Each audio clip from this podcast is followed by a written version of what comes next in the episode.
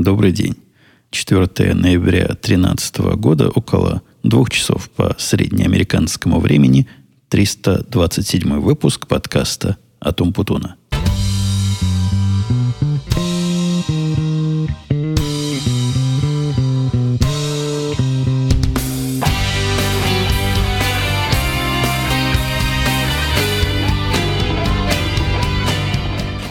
А не пора ли нам записать очередной UWP? Спросил я в Твиттере буквально несколько секунд назад. И сам же себе ответил, да, давно пора, и пообещал принять меры. И вот, как вы слышите, меры были приняты. В каком это мультике было меры были приняты? Хотя, вы знаете, я теперь вас опасаюсь спрашивать о чем-то. Потому что полнейшее, даже не разочарование – а даже легкая форма депрессии была вызвана у меня обилием ответов, там около 50 ответов, на, как оказалось, весьма живо трепещущую тему, которая живо очень трепетала в ваших душах про автомобиль. Практически все комментарии к последнему подкасту были вот такие разочарующие. Разочарующие они не потому, что вы не то советовали, хотя, конечно, как может человек, который не желает мне зла, советовать купить мотоцикл? Вы посмотрите на на время года, во-первых. А потом вспомните, что, как говорил Живанецкий, страна у нас северная, мороз у нас повсюду. Ну, куда я на этом мотоцикле буду ехать? Потом мне предлагали машины на дизеле, что тоже такая экзотика и такая странность местная. На тех заправках, где мы заправляемся, я одну знаю, где есть, видимо, случайно завалялась дырка для заливания дизеля. А вообще это ну, я не видел никогда машины и никого не слышал, у кого дизельная машина, хотя я знаю, такое бывает. И, по-моему, их то ли зеленые любят, то ли как-то зеленые рядом с дизелем всегда тусуются и чего-то приговаривают. Предлагали мне электромобили, предлагали там и супер-дупер. Ну, я объяснил свою проблему. Я не хочу горбатиться остаток жизни, выплачивая эту машину. А хотелось бы что-то практичное, утилитарное. Пока я все еще в раздумьях и так и не решил. Есть в семье пара разных гипотез, чего мы хотим. Вообще, мне больше всего Вранглер сейчас нравится. Хотя жена говорит, что он слишком попсовый. Мол, не хочу я такой попсовый, жена говорит. А она почему-то смотрит на эту машинку, как она будет на ней ездить, а я, значит, на Хаммере на работу. Я же смотрю, вы помните, с другой точки зрения, купить какую-то поэкономичнее – Хотя какая там экономия? Сколько мы там на этих бензинах сэкономим? Но, тем не менее, электромобили тоже не очень вариант, потому что как-то я им не доверяю. Ну, на Теслу, конечно, цены не сложишь. Это был бы интересный вариант. Но местные разные электрические шевролеты, которые мало и недолго ездят на батарейках, мне видятся стрёмными. Приусы, которые мне там советовали, ну, они, они не буду, не буду я про них, чтобы не обидеть одну из частей, возможно, моей аудитории, которая слушает, и подумает, что почему я с людьми нетрадиционной ориентации сравниваю какой-то странно выглядящий автомобиль. Ну, так принято. Это, это меня абсолютно не коробит. То есть вы знаете, что хаммеры кто покупает. Но известно кто. Видите, где к дедушке Фрейда, и вот там, там все понятно, да? Есть такое мнение черт с ним. На это мне глубоко плевать, как, впрочем, и плевать на то, что кто по этому определению, по общественному мнению, ездит на приусах. Но они мне чисто вот внешне вообще не нравятся. А без удовольствия, ну зачем? Тратить деньжище и ездить без удовольствия. Так что вопрос открыт, но я, я понял, что вам есть что сказать. И сказать, как правило, каждому, если я правильно это разглядел в ваших сообщениях – либо машина, которая у него уже есть, советует мне, либо машину своей мечты. Вне, собственно, особой связи с тем списком требований, которые я выкатил. Ну, большинство из них. Не все, но большинство. Некоторых моделей я вообще не слыхал в Америке. Короче говоря, эксперимент по спрашиванию совета в очередной раз оказался провальным, поэтому давайте мы чем-нибудь более традиционным займемся. Традиционно в этом подкасте, который не выходил совершенно нагло. Много. Нагло и много не выходил. Сколько недели? Три, наверное, не выходил. Э, гад такой. Не выходил он по одной По двум причинам. Во-первых, депрессия, в которую вы меня загнали своими ответами. Но это я шучу шуткой. Не, не депрессия.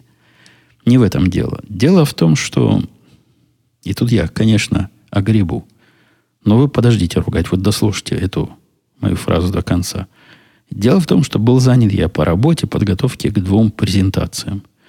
Я же теперь работаю типа как в стартапе, где если надо, то надо. И если пообещали заказчику, так пообещали кровь из носа. И когда правила меняются на ходу, в общем, интересная жизнь. Вы спросите, а как же я такой наглый и нечестный с вами могу вот это все нести, когда каждую неделю как штык ходил в другой подкаст и там вам изменял? Проблема даже не во времени записать подкаст. Проблема совсем в другом.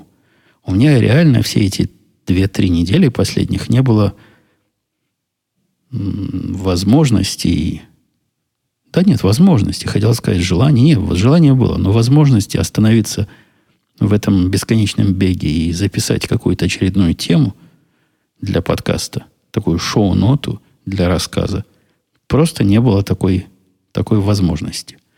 Для радио Ти с этим все просто. Для радио Ти я темы подбираю в полусонном состоянии по вечерам – глядя на источники, и там особо думать не надо. Процесс более чем технический. Здесь же как-то думать надо, о чем я буду говорить, куда я что впишу, как я построю свой разговор. Короче, в этом подкасте планирование гораздо более свежего мозга требует. Мозга не было, но вот как-то на эти выходные я нашел себе чуток мозга – Последняя наша демонстрация вот завтра должна состояться, то есть мы уже все успели сделать. Представляете, еще целый двое суток до демонстрации, а мы не бежим и ничего не чиним, потому что и так уже все хорошо. Демонстрация это крупнецкому такому жирному заказчику. И она, не она, а продукт, который мы демонстрируем, похоже, определит э, наше будущее здесь локальное, компанейское наше будущее на, на многие годы вперед. Это вот моменты такого разлома, когда история может вилки такие, может пойти либо влево, либо вправо. Если да, что с очень большой степенью вероятности заказчик скажет «да». Потому что даже из рассказов без показа он уже пускал слюну и говорил «хочу, хочу». А если скажет «нет», значит, пойдет в другую сторону. У нас есть и план «Б», и мы знаем, мы знаем и других заказчиков, у нас есть идеи других продуктов. Но, в общем, это то, чем я занимался последние несколько месяцев. Конечно, не, не тем, чтобы это продемонстрировать. Но возможность показать – это такой из боковых эффектов того, что мы уже много-много чего наделали и насчитали. С точки зрения вот этой работы, которой я занимаюсь, она работа. То есть работа хорошая. Садишься с утра, потом поднимаешь голову уже ночь. Значит, интересная работа была, если не заметил, как время пронеслось. И так каждый, каждый божий день. Даже в офис мы последние пару недель не ездили, чтобы не тратить время на эти самые перезы. То есть серьезно так подошли к тому, чтобы все выкатить в срок. И успели больше, чем я пообещал. И у меня с этими обещаниями хороший опыт. Я давно тут сижу. Я попытался ограничить ожидания и определить минимальный набор того, что мы вот кровь из носу должны сделать. Конечно, бизнес к этому минимальному набору захотел и вот такую рюшечку, и вот такую фишечку, а вот тут ты не до конца нам пояснил, что это не будет. Короче говоря, наросло на минимальный набор кое-что, но даже это оказалось меньше, чем мы способны были сделать за время. Я просто забыл работать как в эффективной команде, когда никто тебе не мешает, и никаких странных вообще необъяснимых прерываний снаружи не приходит, когда тебя не вызовут в процессе твоего мозгового напряжения на какое-то идиотское совещание о каком-то продукте, к которому ты вообще никакого отношения не имеешь, или, например, очередное учение, что нам делать, если случится наводнение в нашей пустыне. Здесь такого нет, поэтому надо мне будет поучиться свои ожидания как-то соотносить с улучшившейся реальностью. Короче, начальство прямо сейчас в самолете, а я, пользуясь случаем и тем, что у меня сейчас обед, с вами разговариваю. Много я за прошедшие три недели слушал плача. У меня плечо все в воде. И вода это не просто водица, а слезы. Слезы моих бывших орлов, которые приходят на это плечо и плачут, и плачут, и плачут, и плачут. И я не знаю, как им помочь, потому что все, что я могу сделать, это выслушать. Вот и выслушивал. Видимо, пик уже спал, потому что последнюю неделю они так изредка приходят, но все те две недели предыдущие это был непрерыв, непрерывный плач и даже стон Ярославны. Я делился, да, что им прислали орла, который, по-моему, делился. Прислали залетного варяга, который должен был оценить ситуацию и сказать, чего делать, контрактора. Этот контрактор, он, его заумника, он уже все понял с его точки зрения. Это все, что мы там писали, все, что я там проектировал последние, значит, 10 лет, он понял. Бог ему в помощь. И сказал, что все это никуда не годится. Никуда это, да, оно работает, но никуда не годится. У меня другая точка зрения, сказал чувак. Я вообще на Java пишу только дети, поэтому мы все напишем как большие.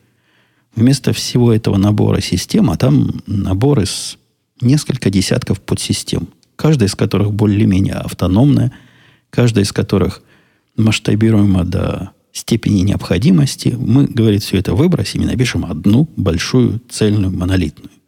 И все будет просто, хорошо и понятно. У... Я не знаю, что за человек, и писал ли он такой сложности, как эта система, но то, что несет это дичий бред, не, не залезая в тонкости, это, это вообще какой-то странный порочный путь архи... архитектирования, архи... да, построения архитектуры вот таких штук – которые, многие из которых друг с другом вообще ничего общего не имеют. Ну, кроме того, что работают на общий результат. Как он это будет разделять все? Как он будет запускать это на множество? По-моему, у него какая-то идея фикс, что если он как следует сейчас сядет, и все, что, значит, идиоты в моем лице и в лице моих орлов писали 10 лет, все выбросит, напишет все свое вот новое, одно целое, только оно будет такое одно и такое целое – что будет все прекрасно на одном компьютере работать и, и думать о том, как это запустить на кластере, ему и не надо будет. С этим люди ко мне приходили, они пытались его как-то вразумить, говорят, ну что ты, ну, не, ну за, во-первых, зачем ломать то, что работает? Давайте чинить то, что надо чинить, и писать то, что надо писать. Во-вторых, ты чего несешь, спрашивали они его. Ты посмотри, какие объемы, ты посмотри, какие там оптимизации, ты посмотри, как оно все считает – и что ты... Ну, невозможно абсолютно мужика переубедить, а ему высокое начальство в прошлой фирме, уже не в прошлой фирме, а в той фирме, в которой я никогда не работал, то фирма, которая купила мою прошлую фирму, ну, вы понимаете, сложный ход мысли, они ему дали карт-бланш, сказали, делай все, что хочешь, вот твоя полянка, твоя делянка. И возделывай. Вот он и возделывает, и у людей капают слезы капают слезы, которые становятся все горше и горше. И, и все больнее и больнее. Не, не знаю я. я. Это не то, что я вот сомневаюсь. Я абсолютно не сомневаюсь, что дорога эта ведет в тупик. Это очень кривая окольная, причем ведущая не туда. А он еще пообещал до апреля. Он пообещал до апреля все переписать. Такое может сделать я даже не допускаю мысли, что это если гений, прилетевший с планеты с звездной системы Альфа Центавра, и у него в запасе есть пара хищников с чужими, способен до апреля это сделать. Не, не, тут надо космический корабль пришельцев на это настроить и с какими-то неземными технологиями. Короче, шанс не то что нулевой, а он туда, к минус бесконечности стремится.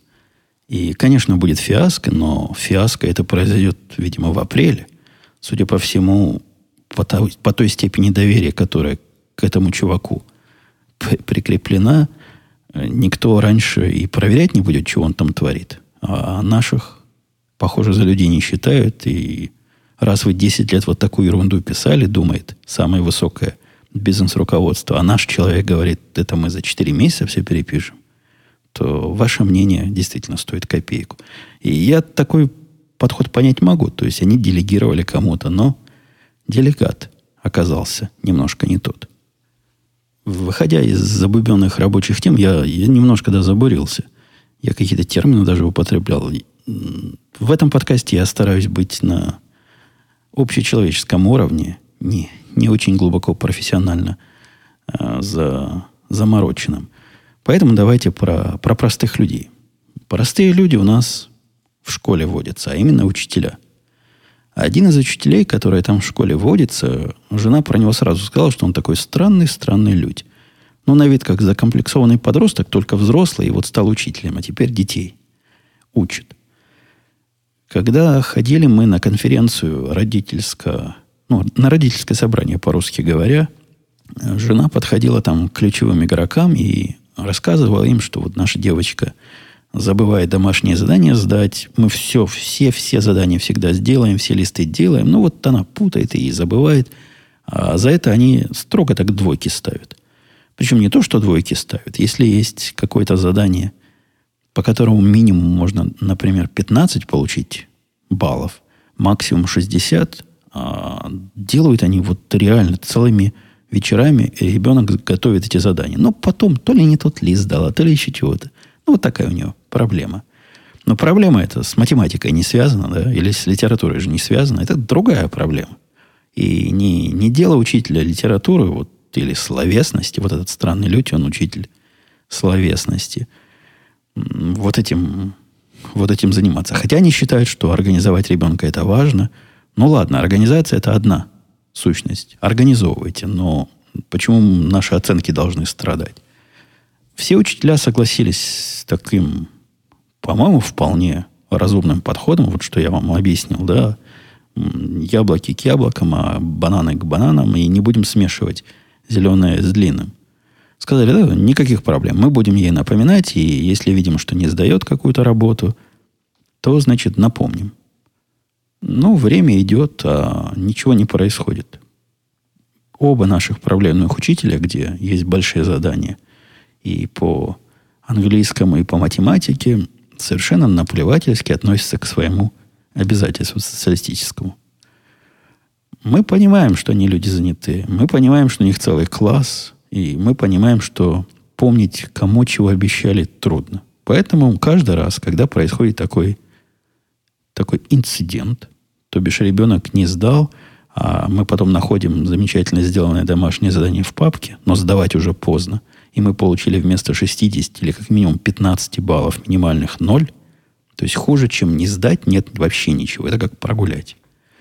А позже из них некоторые вообще не принимают. Говорят, надо было позавчера, а вы вот только сегодня нет. Так и будет ноль. Каждый раз после этого пишем мы им письма. Жена пишет письма. Говорит, там, дорогой мистер такой-то, миссис такая-то. Вот не ждала, вы же помните, мы договаривались, нельзя ли, значит, напоминать. Все это протекало ни, ни шатка, ни валка. Вот последние последний учебный год. И что ж случилось такое? По-моему, по литературе какой-то большой труд мы вот таким образом забыли сдать. И тут жена говорит, я пойду с ними, значит, ругаться, скандалить, буду писать злобные письма, напиши вместо меня лучше злобное письмо. Сел я писать этому чуваку злобное письмо, но я докладывал, что английский язык вот для ругливости гораздо лучше русского языка подходит он тоньше. В нем можно так наехать с разной степенью наезда, причем оставаясь как бы интеллигентным человеком при этом. Я написал письмо не самой резкой степени, как я мог. Ну, оставаясь такой рамочкой, как я не писал ему, ты козлина, ты, тебя попросили, что тебе трудно, что ли, задница отвалится, сказать ребенку. Это было примерно по-русски синоним того, что я ему написал. Нет, я там с сэрами, с как мы решаем, будем решать эту проблему, есть ли у нас, значит, пути. Ну, кто надо, тот понял. И он тоже, да, до него тоже дошло. Разворошился этот муравейник. С нами потом связались после этого. Там же, знаете, всякие фразы нужно ключевые расставлять. Мол, давайте попробуем этот метод, а если он не будет работать, будем смотреть, каким образом, значит, дальше атаковать проблему. Ну, то есть такие экивоки в ту сторону, что если ты, значит, не пошевелишься и не начнешь делать свою работу – то мы будем искать на тебя средства управы. На, на Костю Сапрыкина. В общем, разворошили мы там муравейник. Теперь у нас родительское собрание, значит, с директорами, с этими проблемными учителями. Они опять соберутся и будут спрашивать, как же нам помочь, и что же делать, и как же дальше быть. Не очень понятно, будут ли они следовать этим всем рекомендациям, но как минимум мы процесс перезапустили и вот такого шороху там навели, что любо-дорого посмотреть. И еще из школьных этих э, рассказиков были мы... По-моему, это какое-то мероприятие развлекательное было. Не помню даже в честь чего. Э, русская такая школа где-то нашлась.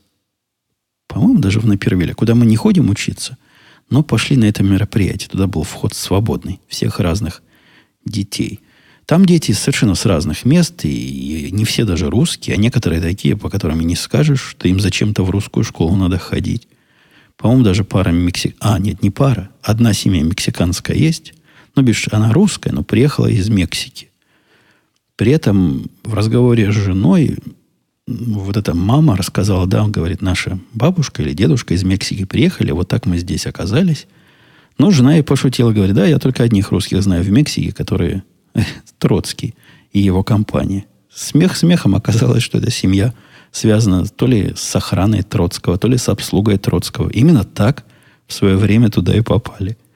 Так что жена пошутила не шуткой, а буквально грустной реальностью. Я подробности не помню. Вот мне по Расиме Троцкого единственное запомнилось все это посещение русской школы. Но зато я помню больше подробностей о другом событии. Несколько дней назад, наверное, на прошлой неделе это было, прислал мальчик мне сообщение по смсу. Говорит, я вот на пересечении вот такой-то и такой-то улицы, у меня тут маленькая авария попалась, и такой странный чувак, который в меня врезался, ну, говорит, не волнуйся, со мной все в порядке. По-моему, даже не про себя написал, а с любимой его машиной все в порядке – едва-едва, значит, поцарапано, а человек какой-то странный. После ближайшего выяснения деталей, мы и по смс значит, выясняли, потом он еще позвонил и рассказал, потом еще и лично. Оказалось следующее. Где-то на ровном месте врезался в зад их машины без, без всякой видимой причины. Не то, что там дистанцию они или тормозили, или как-то резко. Просто вдруг врезался пацан. Ну, пацан пацаном, 16 лет. Врезался, вышел из машины такой веселенький, довольный, говорит, а, как прикольно, как весело. Вы у меня уже сегодня третий. В кого я вот так втюхался, впендюрился. Нет, это про, про другое. Ну, вы поняли, въехал в кого. Значит, в кого обидел. И при этом, как говорит мой сын, был он неадекватно весел. Ну, с... чего веселиться-то? Ну ладно, он уже привык, что если третий за день, то может он в этом какой-то фан, какой-то кайф ловит, но какое-то не очень адекватное поведение. При более близком взгляде стало понятно, что чувак либо пьяный, либо укуренный, вне в себя. Он и ходил с трудом, и говорил слишком весело, и мысль держать не мог, и взгляд сфокусировать. Мальчик мой добрый такой хотел его отпустить. Ну, то есть сказать, езжай, дружище, ничего тут у меня не, не сломалось. Может, еще кого задавишь. Добрый путь. Но не тут-то было. В машине, кроме моего мальчика, была герлфренда, которая стала всей своей женской грудью на защиту американских ценностей. Ну, это что такое? Какой-то наркоман ездит по улицам, давит чужие машины. А мы его отпустим? Нет. Она забрала у него ключи, вызвала полицию – Приехала полиция с собакой. Но она сказала, что подозрительный тип. Мол, пришлите собаку. Пришла, приходила милицейская собака, понюхала все, нашла там, как минимум, травки нашла. Ну, короче, чувака сразу же повязали. В таких случаях их прямо в наручники и увозят, и, и все дела. Мы сообщили в страховую компанию о, о случае. Так думали даже не сообщать. Ну, раз уж полицейский отчет есть, и, и вот такое дело пошло, сообщили – Вреда никакого не нанесли нигде. Я, я даже не нашел того места, куда он, видимо, чуток. Совсем слегка въехал. Мало накурился. Но полицейский порекомендовал обязательно обратиться в компанию, потому что бог его знает. Вдруг у вас, говорит, шея через неделю заболит. Или вдруг у вас краска начнет с этого бампера осыпаться. А вот будет, будет значит, претензии, и будет дело открыто. Ну вот открыли дело, не, ничего. Что с молодым человеком, не знаю, вызовут ли нашего мальчика в суд свидетелем, тоже не знаю. Но еще один забавный факт, что пока они стояли там и ждали приезда полиции, рядом остановилась машина, ну, из зевак. И оттуда, значит, мужик из окна сказал, что да-да, я этого чувака знаю. Он вчера в меня тоже врезался, но я его отпустил. Потому что он, ну, что, пацану жизнь, значит, ломать. Так что ни один мой мальчик по русской привычке вот этой, знаете, как у, у нас, у русских, всякого пьяного до дома дотащить, чтобы бедняга не замерз на морозе. И я таких в детстве сам таскал. Ну вот реально, шли по улице, было мне, не знаю, лет 10-11, с компанией пацанов и девчонок, и увидели на остановке чувака, уже снегом частично засыпанного. И вот мы, как, как настоящие пионеры, взяли его и куда-то притащили, даже нашли каким-то образом, то ли мы знали, кто он такой, но отдали жене, которая была совсем не рада. Может, надеялась, что замерзнет скотина наконец-то где-то уже и перестанет ей дальше кровь пить.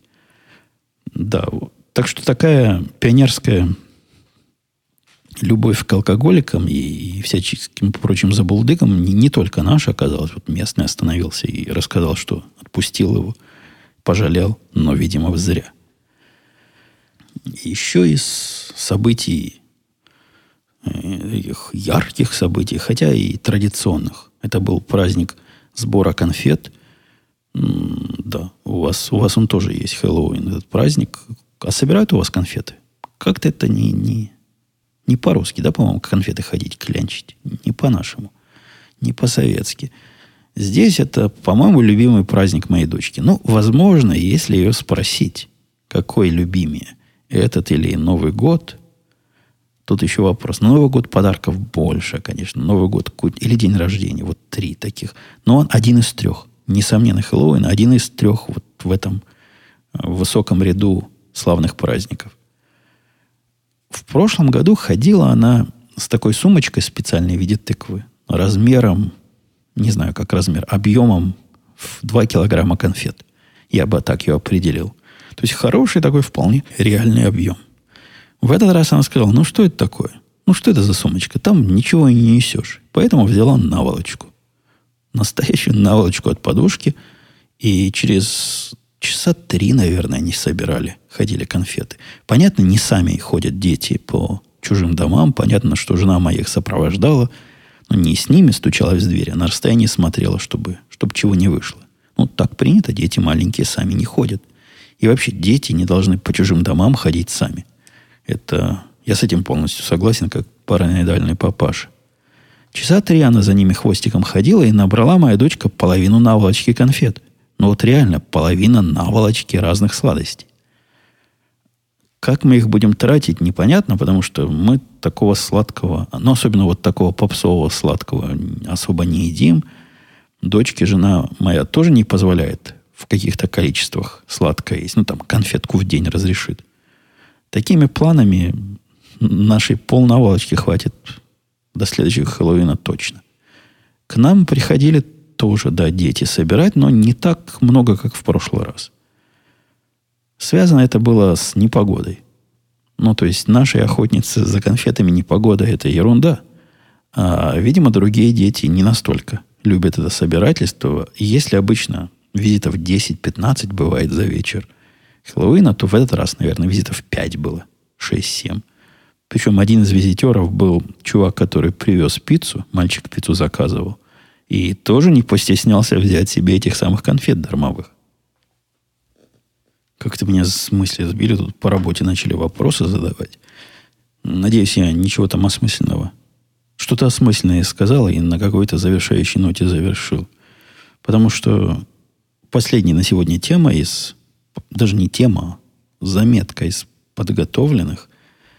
Я в одном из подкастов где-то, то ли в после шоу радио IT, то ли еще где-то рассказывал про починку э, моей, моей машинки. Машинки для мытья посуды. Машинки для мытья посуды – часть любого интерьера, и когда квартиру снимаешь, там оно обязательно есть. Но это как кран должен быть, из которого течет вода, или микроволновка должна быть, в которую можно чего-то разогреть. Также и посудомоечная машина – это вообще неотделимая часть дома. Дома Дом без машинки не дом. Таких не бывает. Таких не делают.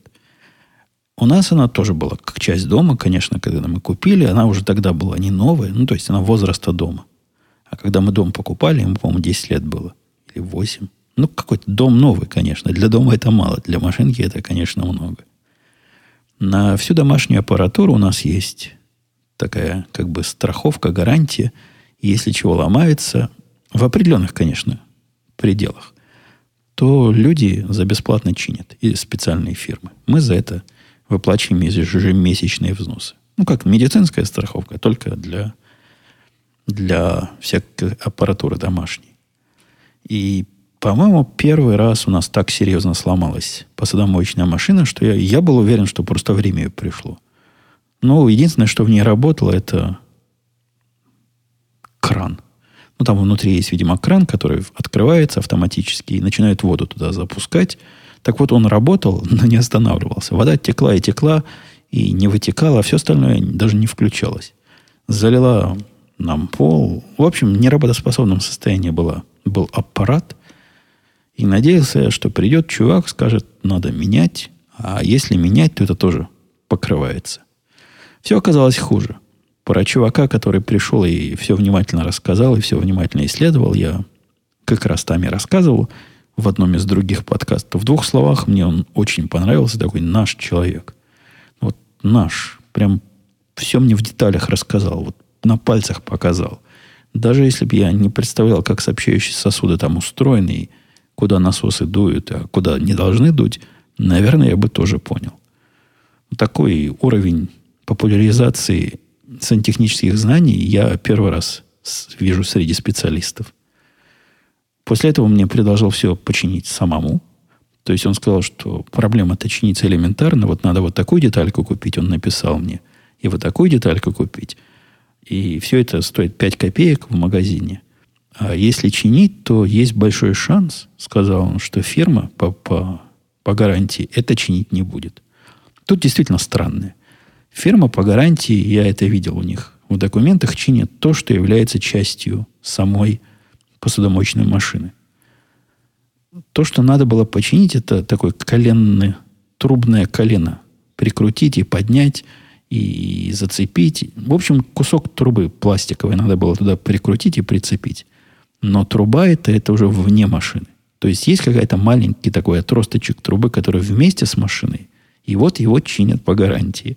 А тот, который уже такой локальная кастомизация под мои условия, это уже, значит, не положено. Позвонил он, и долго мы так ответа ждали. Жена за это время уже руками раза два-три посуду перемыла. Но страховая компания, значит, происследовала вопрос, попроверяла, сказала, нет, не положено. По-любому, починка по материалам там выходит 2 доллара, а по работе 75. Я сказал чуваку, конечно, сам чини. Ну, чего я буду? Не то, что я такой богатый, но лазить где-то там и крутиться за 75 долларов, ну, я думал, у него это час возьмет. Судя по времени, судя по цене, которую он запросил, это за час работы. Для меня такая оплата моего часа работы маловато будет. Да и с моей квалификацией наверняка. Сантехнические знания уже как-то растеряны. Давно я ни, ничего никуда не вкручивал, и никакие трубы с другими трубами не соединял. Так что посоветовал я, не, решил я, что он этим будет заниматься, и правильно решил. Оказалось, что работа там была часа на два, там надо было еще чего-то куда-то прикрутить, что-то прогнать, что-то продуть. Он даже один раз вышел и поехал в магазин, у него деталюшки не было. Купил деталь, но какие сговаривались, раз договорились на 75 долларов. Так, получилось 75 долларов 8 центов. Он такой честный. Там какая-то деталь была с 8 центами в, в цене. И вот, значит, за, за такую цену все починил. Похоже, все теперь работает, но осадок остался. Ну, согласитесь, какой-то кидалово с точки зрения этой самой компании. Я понимаю, им надо деньги делать. Я понимаю, что не бывает бесплатных пирожных и что где-то здесь же бизнес, и вот это как раз то самое место, где можно немножко кинуть своего пользователя, но вот до этого места трубки мы чиним, а до того нет, это некрасиво. Причем та базовая труба, которая шла с машины, она размером сантиметров 20. То есть предполагается, что ты к ней будешь прикручивать уже конечную трубу. Но конечная труба не идет в комплекте. А это как раз та самая точка решения. То есть шло в комплекте, чиним. Не идет в комплекте, не чиним. Буду ли я какие-то решения на основании вот, этой, вот этого расстройства принимать? Например, все бросить и теперь не пользоваться их услугами? Скорее нет, чем да. Все-таки они, они иногда помогают. Было несколько раз, когда вместо сотни долларовых, много сотни долларов потрат, хотя тут, тут же математика, надо сесть и посчитать, сколько я им выплатил за эти годы, и насколько они мне все починили. И если бы я это чинил сам, то во сколько бы я смог сторговаться? Не знаю. В общем, сложная математическая задача, которую мне пока лень решать. Давайте посмотрим, что мне не лень сегодня делать. Давайте попробуем, давайте я попробую ответить на вопросы и комментарии, пришедшие среди этого обилия автомобильных мнений. Рулет Ар писал, я не программист. Но интересно, почему нужно обязательно, чтобы вам на работе ноутбук выдавали? Со своим нельзя, что ли? С двойной или тройной загрузкой разных систем, к примеру. То почему ж нельзя? Можно, но он денег стоит. А странная идея, согласитесь, работать на своем станке. Ну, токарь же не приносит станок из дома. Ему там на работе выдают. Хотя повара, да, по-моему, со своими ножами. Шефы. У них свои ножи, но это, мне кажется, для понтов, и, может, ножи такие какие-то уникальные, двух ножей больше нет. Не, ну, серьезно говоря, это часть рабочих требований. Это такая же часть, как на работе должен стоять стол, стул, свет, вода быть, если есть офис. И компьютер должен быть. Чего? По-моему, даже вопросов никаких не возникает. Да, работа должна обеспечить. И да, можно две-три системы на этом обеспеченном поставить – и пользоваться как хочешь. Ради бога. Вот для, для этого все и делалось. Иван писал. Евгений, заметил, что вы... Заметили ли вы увеличение скорости запоминания слов по мере улучшения уровня английского? Э-э- не знаю, я таких замеров не проводил, но мне кажется, что тут даже не, не скорость запоминания слов, а от того, что мой круг общения достаточно широк и иногда неожиданен. И от некоторых людей я могу такое услышать, что раньше даже и не попытался бы понять. Ну вот, когда водопроводчик мне рассказывал про все свои штуки, такое бы лет семь назад я бы даже и, и в ужасе отошел бы и сказал бы, ничего не понял. Вообще не моя тема. Здесь же мне приходится, из-за того, что круги общения ширятся со временем – как-то я само по себе понимаю слова, которые даже не знаю, откуда я выучил. И где я их слышал первый раз. Может, я предполагаю уже, что они могут сказать. Нет, скорее всего, я какие-то ключевые моменты в этих новых для себя областях воспринял через какие-то каналы. Понятия не имею, через какие. Через какие-то. Но влияет ли это прямо на скорость запоминания? Не знаю. Я не, замет, не заметил у себя э, деградации памяти пока – если в эту сторону. Иван спрашивает. Возрастной. Нет, вроде бы с памятью все хорошо, с сообразительностью все в порядке. Я думаю, темпы мои изучения всего, в том числе языков, примерно на таком же уровне, какие последние 5-10 лет. Тот же Иван в очередной раз спросил вопрос по поводу заходить домой в обуви. Не знаю, я не проверяю когда люди заходят, некоторые пытаются снять, я им не даю, говорю, что с ума сошли. Некоторые, вот все сервисные люди всегда приходят со своими бахилами, которые либо надевают поверх обуви, либо вместо обуви. Это, это строго. Там все сервисные люди обязательно как бы снимают обувь, ну, или маскируют ее. А, а так, ну, я никогда не пытаюсь снять обувь, когда кому-то прихожу. Но я и никогда и раньше не пытался этого сделать. Мне кажется, идея заставлять гостей разуваться не просто странная, но даже какая-то дикая. Вот интересный комментарий от Андрея по поводу э, выключения правительства. Я в прошлый раз рассказывал, да, что ни я, никто из моих знакомых никак не почувствовал э, не работы правительства американского, части правительства. А Андрей почувствовал. Почувствовали его мы на себе, пишет он, прилетающие и вылетающие страны. Из многочисленных окошек на таможне работают один-два человека. Люди в процессе получения вида на жительство или любая другая смена статуса. Иммиграционная служба просто не работала, то есть эти люди тоже почувствовали. Налоговая служба работала с минимумом сотрудников, что привело к более длительному рассмотрению налоговых деклараций для тех, кто брал отстрочку в апреле – Дальше. Для вновь приехавших сотрудников крупных IT-компаний долго ждали SSN, Social Security номер. И, и вот в это... Да, такие специфические трудности. Я вполне понимаю, почему я их не ощущал, потому что ну, область как- как-то уже и не моя. Но вполне разделяю горе и беду. Что там, закончилось уже? Я, я как-то не слежу за, за этим. Есть у нас правительство, нет у нас правительства. Анархия, мать порядка. Иван спрашивал, а тот же самый Иван как-то разошелся. Используете ли вы при разговорах по телефону фонетический алфавит? Это когда буквы говорятся как слова, например, G. George, A. Able.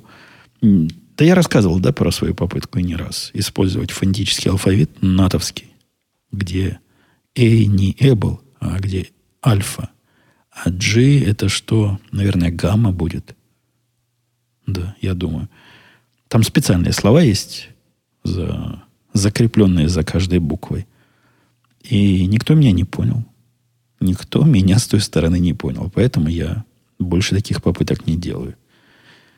Евгений писал, в полной мере разделяю по поводу убеждения коллег. Дискутируя объясняя свою точку зрения, как правило, сам приходишь к наилучшему решению. Четче понимаешь задачу и возможное решение. И остальные удовлетворены участием в процессе. Меня, наоборот, расстраивают те программисты, которые даже и не думают предлагать своих альтернатив. Ну чего, я м- не спорю. Странная система такая немножко, когда коллегиальность вот настолько широка и проникла во все сферы, но из того, что я сейчас вижу, она имеет сильно больше плюсов, чем минусов. Конечно, есть минусы, конечно, будем эту систему подтачивать и вносить в нее необходимую степень волонтаризма и авторитаризма, но в этом, несомненно, есть много чего. И для маленьких групп такая система очень и очень подходит и, и вполне реально работает. Ладно, я времени уже переговорил, и мой обеденный перерыв уже тоже, похоже, заканчивается. Поэтому, да, буду прощаться. Надеюсь, не задерживаться так долго. Вот как только закончу этот разговор, сразу заведу новый кондуит для тем для следующего выпуска.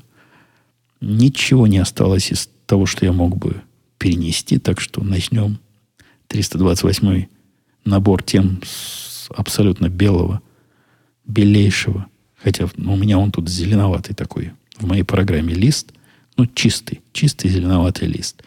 На сайте podcast.umpunu.com можете писать вопросы, комментарии, наводить меня на разные интересные темы размышления – все, пока. Услышимся на следующей неделе.